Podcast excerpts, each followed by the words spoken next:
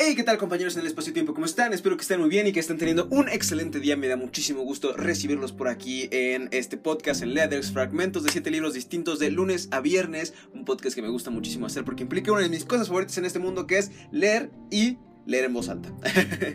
este, yo soy su anfitrión, It's Rich, eh, y nada, eh, me, da mucho gusto volver a, estar con ustedes. Aunque ya hice eh, mi primer programa, The Report, el de noticias breves con perspectiva humana, y en él mencioné que eh, iba a leer solamente o iba a comentar solamente los fragmentos de los libros. Ya lo intenté hacer y no me convenció el formato, entonces decidí hacer lo que más me gusta, que es leer. leer en vivo, ya saben que tiene sus dificultades, como que bostezas, como me es, muy frecuente hacerlo, o que eh, tienes dificultades a la hora de la producción porque esto es sin cortes, chicos. Entonces, eh, eso. Pero a mí me gusta, me gusta muchísimo hacerlo y no voy a dejar de hacerlo. Entonces, como saben, nos quedamos en. Eh, más bien, y si escucharon el último podcast, ahí nos quedamos. Yo dejé que mi procrastinación me venciera y no leí en todo ese tiempo. Eh, bueno, no leí los libros que tenía que leer, leí otras cosas. Entonces, pues vamos a empezar con estos fragmentos de siete libros distintos. Primeramente, empezando por Cómo ganar amigos e influir en las personas de Dale Carnegie. Nos habíamos quedado en la introducción del mismo, escrita por uno de sus gerentes, o por uno de sus colaboradores, pues. Y eh, estábamos en el punto de los 8327 días. Eh, comencemos o continuemos más bien. El tercer orador, jefe de una gran eh, Asociación Nacional de Fabricantes de Productos Alimenticios, narró que en las reuniones de directorio había sido incapaz de expresar sus ideas. Como consecuencia de su aprendizaje ocurrieron dos cosas asombrosas. Muy pronto fue elegido presidente de su asociación y, en tal carácter, se vio obligado a dirigir la palabra en reuniones efectuadas en todo el país. Los cables de la Associated Press transmitieron extractos de sus discursos que fueron publicados en diarios y en revistas del ramo de la nación entera. En dos años, después de haber aprendido a hablar, recibió más publicidad gratuita por su compañía y sus productos que la que había podido obtener anteriormente a costa de 250 mil dólares de anuncios directos. Este orador admitió que con anterioridad hasta vacilaba antes de hablar por teléfono con algún jefe de empresa de Manhattan e invitarle a almorzar con él pero como resultado del prestigio logrado mediante sus discursos, esos mismos jefes de empresa eran quienes le hablaban ahora, le invitaban a almorzar y le pedían disculpas por molestarle. La capacidad de hablar bien es el camino más breve hacia la distinción. Ella es la que destaca a un hombre, le hace sobresalir entre la multitud y el hombre que puede hablar en forma aceptable es considerado por lo común dueño de cualidades ajenas a las que posee en realidad. Predomina hoy en los Estados Unidos un movimiento en favor de la educación de los adultos, y la fuerza más espectacular de ese movimiento es Dale Carnegie, un hombre que ha escuchado y criticado más discursos y conversaciones de adultos que cualquier otro hombre en cautividad. Según un reciente dibujo de Ripley, que créase o no, ha hecho la crítica de 150.000 discursos. Si esta cifra no impresiona al lector, recuerde que significa un discurso por cada día transcurrido desde que Colón descubrió América, o en otras palabras, si todos los hombres que han hablado ante Carnegie solo hubieran empleado 3 minutos cada uno y se hubieran presentado ante él en un orden sucesivo, se necesitaría un año entero para escuchar a todos sin descansar un minuto de la noche o del día. La misma carrera de Dale Carnegie, llena de grandes contrastes, es un notable ejemplo de lo que se puede realizar un hombre cuando le obsede una idea original y le enciende el entusiasmo. El día de mañana leeremos un poco más acerca de la historia de este hombre. Déjenme, como ya saben que es un clásico aquí, ir por un bolígrafo. Em, y marcamos aquí que este es el 8411. Ah, sí, este, este es, el día, este es mi día 8411 de mi existencia, chicos. Este, ya saben que aquí medimos así el tiempo. Entonces, eh, pues eso. Eh, lo que pudimos aprender o comentar un poquito de, eh, en este momento de, Dale Carnegie, o bueno, del último orador que no me acuerdo cómo se llamaba, creo que no, no viene su nombre, pero bueno, de este sujeto que tras aprender a hablar, al final consiguió más publicidad de la que él termina, o sea, gratuita, de la que él terminaba comprando. Y estos jefes de empresas con los que él tenía miedo de hablar son los que al final terminaron hablando con él. como dice aquí, hablar correctamente es una de las formas más fáciles de conectar con las personas, ¿no? Porque es algo que no requiere eh, precisamente de una interacción profunda, sino que tú escuchas un discurso de una persona o la escuchas hablar y efectivamente eh, la, cree, uno, se, uno la cree poseedora de cualidades que regularmente no se poseen, pero es una buena habilidad justamente para conectar. Este libro en específico, aunque viejo, aunque del siglo pasado, de inicios del siglo pasado de hecho, es muy útil eh, a, la fecha, a día de hoy, por las formas en que interactuamos ya más constantemente, ya no solo de forma presencial, sino también en línea y lo iremos notando conforme avanzan los capítulos y el libro. Vamos a continuar entonces con el libro de los porqués ahora. Eh, vamos a leer un poquito de la hibernación, un tema interesante para todos, porque nos gustaría hacerlo en este momento. ¿Por qué hay animales que hibernan? La hibernación es un estado del cuerpo en el cual ciertos animales regulan su metabolismo para conservar la energía durante el invierno. Los animales hibernan porque necesitan conservar las reservas de energía almacenadas durante los meses más cálidos. Es una manera de sobrevivir al crudo invierno época en la que es más difícil alimentarse debido a las bajas temperaturas y las condiciones climatológicas. Durante la hibernación, los animales aprovechan las reservas de energía de las grasas acumuladas durante el año, eh, desciende su frecuencia cardíaca, es decir, bajan los latidos por minuto del corazón y disminuye el número de respiraciones. La hibernación es un estado de hipotermia regulada, durante algunos días, semanas o meses que permite a los animales conservar su energía durante el invierno. En este estado, la temperatura corporal puede bajar entre 5 a 10 grados. En algunos animales estos cambios son espectaculares y llegan a alcanzar situaciones de vida casi vegetativa en los que el metabolismo desciende muy notablemente y el consumo energético del organismo tiende a cero. ¡Wow!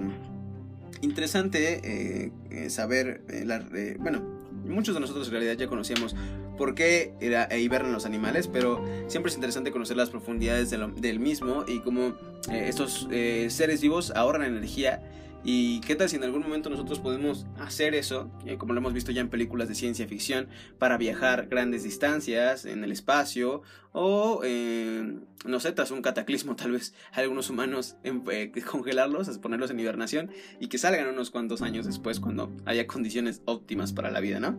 Es una forma, digo, no, no digo que sea real, pero pues si voy a ser presidente algún día, debo estar pensando una vez en buenas ideas. es un sueño que tengo, chicos, no me lo quiten. Eh, pasemos ahora a Humano demasiado humano de Nietzsche y vamos a leer eh, La irreligiosidad de los artistas. Homero se halla entre los dioses, a la vez que con los suyos y en calidad de poeta. Se encuentra con aquellos tan a su satisfacción que es necesario que haya sido esencialmente un ser irreligioso. No obstante, la materia que le proponía la creencia popular, una superstición seca, grosera, en parte afrentosa. Él procedía de una manera tan libre como el escultor con la arcilla, con aquella despreocupación que poseyeron Esquilo y Aristófanes, y en los tiempos modernos los artistas como Shakespeare y Goethe. Mm, la irreligiosidad de los artistas. Yo siempre, siempre que no entiendo algo, repitiendo el título para ver si me cae el 20. Siento que mm, habla justamente de esta libertad que posee un artista que reta eh, la creación de Dios. O sea, ya, estoy aquí eh, volándome, eh, fumándome algo.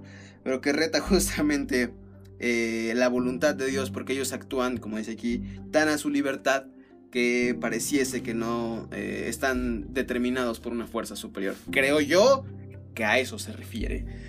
si alguien es filósofo y puede definirlo mejor, que en realidad les digo, les doy algo aquí, paréntesis breve, esta es la intención profunda realmente de este podcast, que de repente haya mucha gente que, este, o sea, que es experta o oculta de estos temas y escuchen este podcast eh, regularmente, hacer como una comunidad de gente pensante, ¿saben? No sé, eso ah, para mí ese es como el, objetivo final de este podcast, en serio.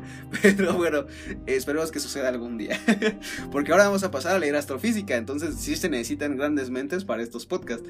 Eh, vamos a pasar a leer un fragmento de las constantes universales, magnitudes inamovibles en un universo cambiante de la colección de un paseo por el cosmos. Nos quedamos anteriormente este, hablando de Irak, las constantes universales, como si se mueven, si no se mueven. De hecho, es lo que vamos a revisar justo ahorita. Y empecemos. La búsqueda de constantes inconstantes. Paul Dirac se ve concentrado en la constante de gravitación, entre otras cosas porque andaba dándole vueltas a una teoría unificada. Pero este tipo de razonamientos llevó de manera natural a preguntarse si las constantes, las constantes fundamentales han tomado los mismos valores en cualquier momento de la evolución del universo, incluso en cualquier lugar del mismo, y qué consecuencias tendría que no hubiera sido así. Entre otras cosas, la teoría de la relatividad general debería ser revisada. Si el valor de una constante fundamental dependiera del lugar o del momento de la observación, también lo haría la ley física asociada. Por tanto, dejaría de cumplirse el principio de equivalencia en lo que se refiere a la invariancia de posición local, punto de partida en la elaboración de Einstein. No es fácil detectar si alguna constante ha variado o no con el tiempo, Para empezar, hay que tener claro que si existen estas variaciones serían muy pequeñas y que para detectarlas hay que hacer medidas muy grandes, muy precisas o considerar intervalos temporales muy muy grandes o ambas cosas a la vez. Además, solo tiene sentido buscar la variación de cantidades que no tengan dimensiones porque las unidades dependen de las constantes fundamentales. Por ello, hay que seleccionar un parámetro fundamental adecuado de tal manera que una pequeña variación en alguna de las constantes que lo definen produzca efectos importantes. El problema es que, en general, en las medidas de un parámetro intervienen otras constantes u otros parámetros sobre los que hay que hacer algún tipo de hipótesis. Finalmente, como resultado, se da la variación relativa del parámetro estudiado en un intervalo de tiempo dado.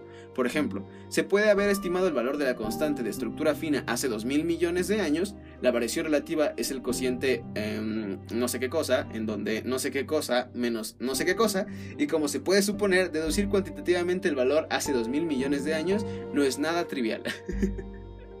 o sea, yo aquí haciendo, diciendo que no, no sé qué cosa perdón, astrofísica.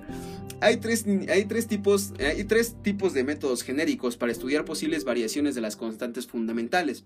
En primer lugar, los métodos atómicos, que se basan en el análisis de los relojes atómicos, de espectros de absorción de cuásares, de la radiación de microondas de fondo cósmico, etc. En segundo lugar, los métodos nucleares, basados en observaciones y medidas de desintegraciones nucleares en el estudio de reacciones nucleares en el interior de las estrellas para formar los elementos químicos, nucleosíntesis. Por último, están los métodos gravitacionales, basados en el estudio de la evolución estelar o en la verificación de la universalidad de la caída libre. Todos estos métodos genéricos pueden ser experimentales, por ejemplo, los relojes atómicos que para realimentar su contador utilizan una frecuencia de resonancia atómica normal, en los que se consigue un mejor control de, un mejor control de la sistemática. Pueden, hacer, pueden ser observaciones o pueden ser mixtos. Em, cada uno de ellos fija una escala temporal para determinar una posible variación. En general, al menos para los métodos atómicos y nucleares, es imposible separar los efectos de las interacciones electromagnética, nuclear débil y nuclear fuerte. Por tanto, los resultados dependen de las hipótesis que se hagan sobre ellos. Con todas estas precauciones, vamos a ver algunos ejemplos referidos a las constantes G y alfa, que son las más estudiadas. Eso. Pues sí, chicos, como les dije, vamos a leer astrofísica. Y este. Bueno, en esta parte seguimos hablando de las constantes y de si las constantes siempre han sido las mismas. Porque en todo caso, para poder eh, saber si han variado, son variaciones muy pequeñas y de todos modos se necesitaría verlas durante mucho tiempo para ver si estas constantes han cambiado. Además de que no se pueden determinar eh, por bases numéricas, porque las bases numéricas están basadas justamente en eh, constantes universales, por lo que se necesitan otros parámetros. como vimos, hay tres tipos para poder medirlos y pues es interesante este trabajo para los astrofísicos. También cabe destacar que yo leo estos libros porque me interesa aprender de este mundo, aunque no necesariamente estudie esta ciencia, y si algún día como comunicólogo se me presta la oportunidad de entrevistar a alguien que sea importante en este campo de la física, no quiero verme como un idiota. Entonces, bueno, sabiendo eso y entendiendo un poco de por qué leo astrofísica y que le sirve a ustedes también para estar enterados de lo que pasa allá afuera, no solamente en la calle, sino en el universo, eh, bueno, continuamos. Vamos a pasar con Entrena tu mente de Mark Freeman, eh, que es, bueno, pues 20 pasos para mejorar la salud mental y tomar el control de tu vida, que siempre hace falta, chicos, créanme. Vamos a leer este... Eh, ¿Cómo se llama? el paso 8. Rompe tu patrón de pensamiento. Si X, entonces Y. Mejorar significa que debo apartarme de las películas de terror que se prenden en piloto automático en mi cabeza a lo largo de todo el día. No podía detener los pensamientos y entre más trataba, más empeoraban. Aquí es donde la atención plena hizo la diferencia. Cuando me volví consciente de los pensamientos, me puse en una posición de poder. Es decir, me di la oportunidad de elegir dónde poner mi atención. Concentrarme en tratar de mitigar el miedo o enfocarme en lo que necesitaba para dominar este inferno en mi cabeza. Cada día me esfuerzo por colocarme en esta posición de poder. Cuando enfrentamos, revisamos y controlamos. Funciona un patrón muy simple. Si X, entonces Y. Revísalo en el capítulo anterior sobre compulsiones de enfrentamiento. Si X, me siento mal, entonces Y, necesito algo para cambiar ese sentimiento. Este modelo trabaja en todos los comportamientos compulsivos que alimentan la mala salud mental en nuestras vidas. Dispara enojo y violencia es la base. Dispara enojo y violencia. Es la base que mantiene colapsado tu baja autoestima y es la ecuación que te deja rumiando durante horas. Guía las dependencias, alimenta la depresión, dirige todas las compulsiones que te puedas imaginar, físicas o mentales. Es un patrón muy simple y tóxico que consume nuestras vidas. Es como correr tu vida en un programa obsoleto de computadora que solo produce errores. De hecho, si sabes algo de programación de computadoras, es probable que una de las técnicas básicas que aprendiste al principio sea la norma si en sí, entonces. Es una expresión condicional en código que en esencia le dice a la computadora, si una cosa se ajusta a tal criterio, entonces haz o no hagas tal o cual cosa. Si X, entonces Y. Este programita es mi cerebro, en mi cerebro casi destruye mi vida. Controlaba mis comportamientos, revisa la lista de abajo y observa si algo te suena familiar. Acciones si X, entonces Y. Si dejo la estufa prendida, entonces mi edificio se incendiará. Si como mi edificio, entonces todo el mundo me odiará. Si reviso la cerradura de la puerta de la entrada, entonces mis hijos estarán seguros. Si ese tipo hace contacto visual conmigo, entonces debo ser atractivo. Si, si me veo guapo, entonces no moriré solo. Si me critican en el trabajo, entonces me, despedirán, me despedirán y no, tendré, no tengo dinero, así que terminaré mendigando en las calles y pescaré el virus del VIH y me asesinarán y nadie me va a querer. Si me lavo las manos con un jabón quirúrgico y agua súper caliente, entonces no tendré gérmenes. Si practico la atención plena de forma correcta, entonces nunca más me sentiré estresado. Si no responde a mi mensaje de texto de inmediato, entonces me está engañando con otro, o murió en un accidente automovilístico o ambos. Si tengo malos pensamientos, entonces me iré al infierno. Si no puedo recordar lo que pasó, entonces seguro hice algo terrible. Si no reviso que mis dientes estén limpios, entonces habrá algo atorado en ellos y la gente pensará que soy asqueroso y hablará de mal de mí a mis espaldas. Si digo que no a la gente, entonces no me querrán y pensarán que soy flojo y me despedirán. Si le cuento este problema a mi colega, entonces ya no será mi responsabilidad cuando explote más tarde. Si evito que los niños hagan cosas peligrosas, entonces no se lastimarán y no me culparé de ello. Si reviso el correo postal, entonces tal vez encuentre una factura por algo inesperado y me quedaré sin dinero. Si la gente no actúa de cierta manera conmigo, entonces significa que no me respeta. Si consigo posesiones materiales, entonces impresionaré a las personas y les gustaré más. Si pienso en lastimar a alguien, entonces soy una persona horrible. Si no me desahogo de estos pensamientos, entonces nunca seré capaz de vivir la vida que quiero. Si hago mis compulsiones durante una hora, entonces podré trabajar sin distracción. Si todo cambia a mi alrededor, entonces mi vida será mejor. Si encuentro los medicamentos adecuados, entonces ya no tendré estos retos de salud mental. Lástima chicos, este es un eh, proceso en el cual vivimos muchos de nosotros. Y efectivamente, estamos acostumbrados a que si X, entonces Y, refiriéndose a que si nos sentimos mal, eh, hacemos algo para sentirnos bien, pero primero necesitamos sentirnos mal. O esperamos que la gente o el universo o nuestra vida cumpla ciertas condiciones ya que hacemos algo. Eh, mañana hablaremos un poco más acerca de cómo deshacer este patrón y, cómo afrontar las situaciones del día a día, porque efectivamente, entonces, ¿qué, no? O sea, si, si, si X, si, si entonces X no tal, ¿qué? o sea, ¿Qué hago entonces? ¿Asumo cada experiencia como una situación individual y la interpreto eh, de diferentes maneras, estando viviendo siempre, digo, es el ideal, ¿no? Viviendo siempre en el presente, eh, teniendo en cuenta las, eh, las circunstancias en todo momento. O sea, entonces ya no hago uso de, mis, de mi sistema. voy a citar un podcast que se llama, que ya cité en mis noticias.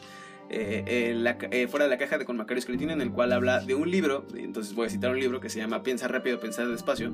Entonces ya no hago uso de mi pensar rápido, que me soluciona muchas cosas y que toma decisiones fáciles, sino que todo el tiempo estoy pensando. Me parece una opción estresante.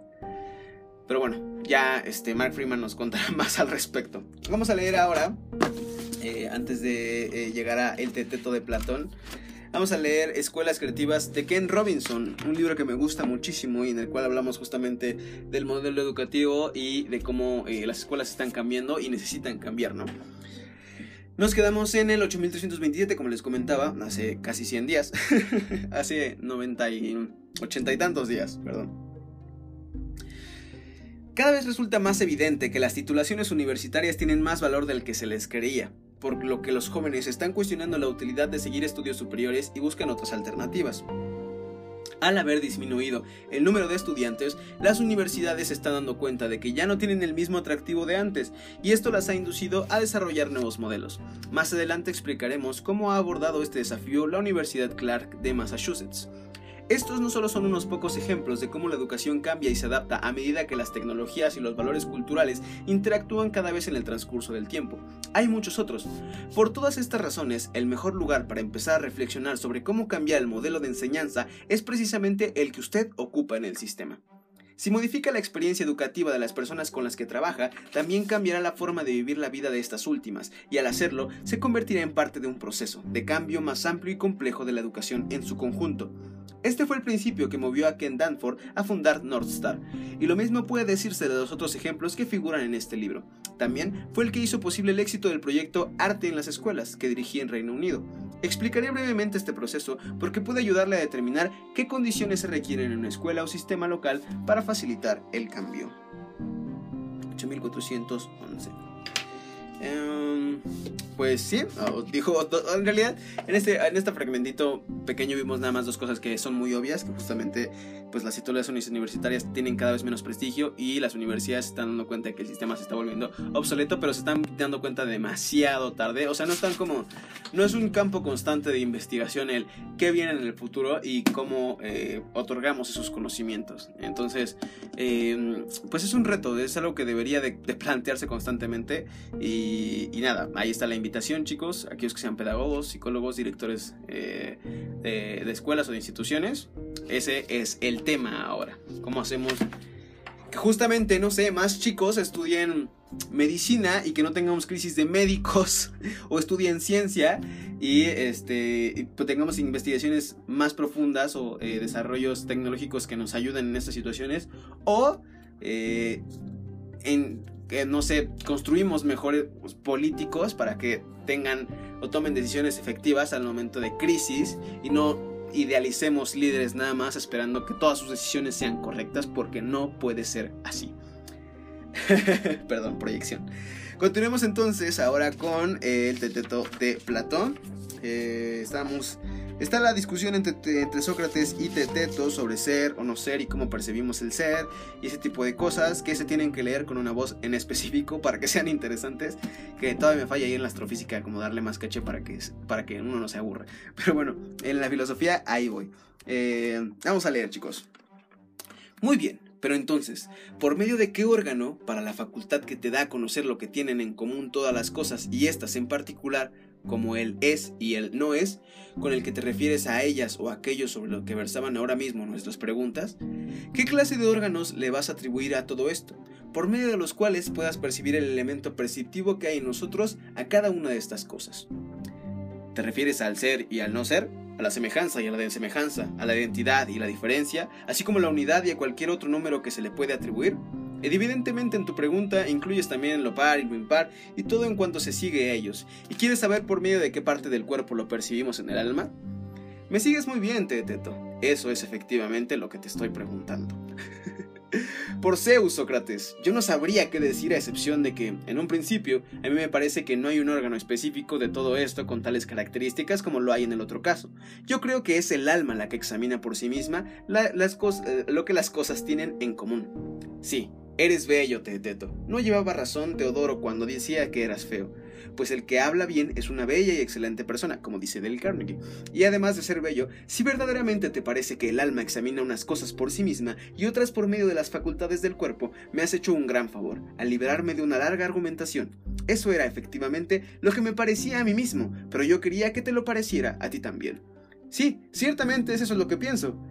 ¿En cuál de las dos sitúas, pues, el ser dado, que es esto lo que acompaña, en primer lugar a todas las cosas? Entre aquellas cosas que el alma intenta alcanzar por sí misma. También la semejanza y la desemejanza, así como la identidad y la diferencia. ¿Sí? Bien. ¿Y qué ocurre con lo bello, lo feo, lo bueno y lo malo? Me parece que son sobre todo estas las cosas cuyo ser examina el alma, considerándolas una en relación con otras y reflexionando en sí mismas sobre el pasado, el presente y el futuro. Espera un momento percibirá la dureza y la blandura que corresponden respectivamente a lo duro y a lo blando por medio del tacto? Sí, pero el ser y el hecho de que sean una y otra, así como su mutua oposición y el ser de esta oposición, es algo que el alma intenta discernir en sí misma, volviendo sobre ello y comparando las dos cosas entre sí. Sin lugar a dudas, Los hombres y los animales, desde el momento de nacimiento, tienen por naturaleza la posibilidad de percibir todas aquellas impresiones que llegan al alma por medio del cuerpo, pero las reflexiones acerca de estas en relación con su ser y utilidad solo sobrevienen con dificultad y en el discurso del tiempo y las personas que llegan a tenerlas solo lo consiguen gracias a muchos esfuerzos y después de un largo periodo de formación. ¿No es así? Enteramente de acuerdo. Ok. Ven como si es más interesante si se lee con esa forma. Eh, bueno, eh, conversación de Teto Sócrates en la cual eh, están hablando de con qué percibimos el ser y justamente Teto responde que con el alma, a lo cual Sócrates dice, wow, qué alivio, bro, porque no quería discutir acerca de con qué percibes. Entonces, eh, pues está padre porque poco a poco nos vamos indagando en esta diferencia entre percibir y al rato vamos a ver una página más adelante la diferencia entre percibir y... conocer la verdad, que es a donde se dirige la conversación. Pero pues es interesante justamente cómo empiezan a, separar o a deshebrar de alguna manera estos argumentos, que es la parte interesante de la filosofía, eh, ¿cómo se puede decir?, antigua, que se daba el tiempo para eh, darle su espacio a cada argumento y revisarlo poco a poco. Entonces, pues eso chicos, hemos llegado al final de este podcast que tanto me encanta hacer. No sé por qué intenté cambiarlo, la verdad es que así, así está bien, así está bien, así lo voy a dejar, no lo voy a cambiar. Me encanta a mí hacer esto, leer para ustedes. Eh, hablar de los libros y aprender. O sea, ¿qué más queremos? Además estamos en casa, chicos. No sé qué más esperan hacer. Em, entonces vamos a hacer el resumen que hacemos regularmente en este podcast al final del mismo. Eh, primero leímos cómo ganar amigos e influir sobre las personas de Dale Carnegie, en donde aprendimos un poquito acerca de él, eh, bueno, más bien de uno de sus oradores durante una de sus conferencias, en el cual eh, después de su aprendizaje pudo ganar, o gracias a hablar bien, pudo ganar mucha publicidad este, de manera gratuita y hablar con gente que le era muy importante. Y además de que hay datos que me parecen un poco exagerados sobre que el Carnegie criticó 150 mil discursos. O sea, ahí mismo dicen números que dices como, bro, Sí, o sea, sí, eso es como medio imposible, pero bueno, antes la gente se daba el tiempo de modificar la historia a su gusto porque no había tantos testigos o no podían hablar tanto. y ahora pues hay Twitter, ¿no? Entonces, pues eso. Eh, después leímos el libro de los porqués y por qué los animales hibernan y es para poder conservar la energía de los meses de calor durante el invierno y bueno, hay animales que consiguen estar en, en estados de vida casi vegetativos, lo cual es impresionante y seguramente en un futuro a los humanos nos podrá servir. En Humano demasiado humano de Nietzsche leímos sobre la irreligiosidad de los artistas y como según yo eh, esto se debe a que eh, su libertad reta eh, los designios de Dios, o sea, al parecer su vida no está tan no está predeterminada por Dios porque ellos justamente actúan, hablan, toman acciones de acuerdo a una libertad o criterio que parecen propios y no parecen obras de Dios, ¿no? Entonces, pues es por eso que Nietzsche habla de eso, creo yo. En las constantes universales eh, nos seguimos cuestionando si las constantes siempre han sido constantes y si eh, en caso de que así no sean, cómo vamos a tomar los problemas que surjan de que las constantes universales no sean siempre iguales o qué implica eso, ¿no? O sea en el tiempo, primero medir cantidades de tiempo grandísimas y eh, de alguna manera también medir sin las bases numéricas que conocemos normalmente porque ellas dependen de justamente las constantes universales. Entonces, eh, pues seguimos en esta investigación y aprenderemos más al respecto conforme avance el libro. En Entrena tu mente de Mark Freeman eh, este, estuvimos leyendo un poco de romper nuestro esquema de pensamiento, si X entonces Y, si me siento mal entonces hago algo para sentirme bien. Y vamos a ver cómo poder resolverlo porque me causa un conflicto a mí especialmente, pero eh, pues eso, aprenderemos un poco más eh, conforme avancemos. En escuelas creativas, dos obviedades que ya hemos revisado durante este libro a lo largo del mismo, sobre cómo pues las universidades necesitan avanzar y eh, también cómo se dan cuenta poco a poco, conforme más estudiantes toman otras alternativas, que es necesario eh, renovar el sistema educativo que tenemos actualmente. Y finalmente en el Teteto de Platón seguimos discutiendo acerca del ser y de cómo lo percibimos, en este caso con eh, la intención de llegar al final de cómo podemos conocer la verdad y cómo podemos saber el ser de una persona y si estas ambas, estos conceptos verdad y ser están relacionados al momento de conocer realmente algo. Pues eso chicos, muchísimas gracias por escuchar este podcast, ya saben que a mí me encanta, neta me encanta hacer esto, leer este, y compartirlo con ustedes. Además de que, bueno, pues hago otros tipos de contenidos. Yo soy comunicólogo. Y es importante tener una cartera de este tipo de contenidos. Así que, pues, escuchen este, este podcast que está muy bello y que voy a estar haciendo, como ya saben, de lunes a viernes. Escuchen también Report, que son noticias breves con perspectiva humana. Eh, ¿Qué más? Escuchen, no, síganme en Facebook, donde comparto muchos y muy buenos memes. En Twitter, donde hay contenido esencialmente político. En YouTube, donde hago videos de cosas que me gustan. Y ahora también hago TikToks, chicos. TikToks. Ya estoy viejo porque ya digo TikToks. Ahora también hago TikToks, entonces vayan y síganme a mi cuenta de TikTok, este, que ahí estaré subiendo algo de vez en cuando, porque la verdad me es muy difícil. Y en Instagram, donde hago contenido esencialmente estético, porque Instagram es demasiado bello. Eh, ¿Qué más? Creo que eso. Ahí tengo una plataforma de desarrollo estudiantil y profesional, en donde impartimos un curso para elegir carrera universitaria y diseñar tu futuro profesional. Entonces, si les interesa, en esta temporada, eh, las clases dan en línea justamente, y la intención es que puedan tomar una decisión lo más informada posible y eh, dedicarse o, alinear sus decisiones y sus objetivos personales eh, a eh, el futuro profesional que desean tener. entonces, pues eso chicos. Si les interesa, ya saben, escríbanme por mis redes sociales y estamos en contacto por ahí también. Ya saben que mi nombre es Rich y esto, It's Leathers. Bye.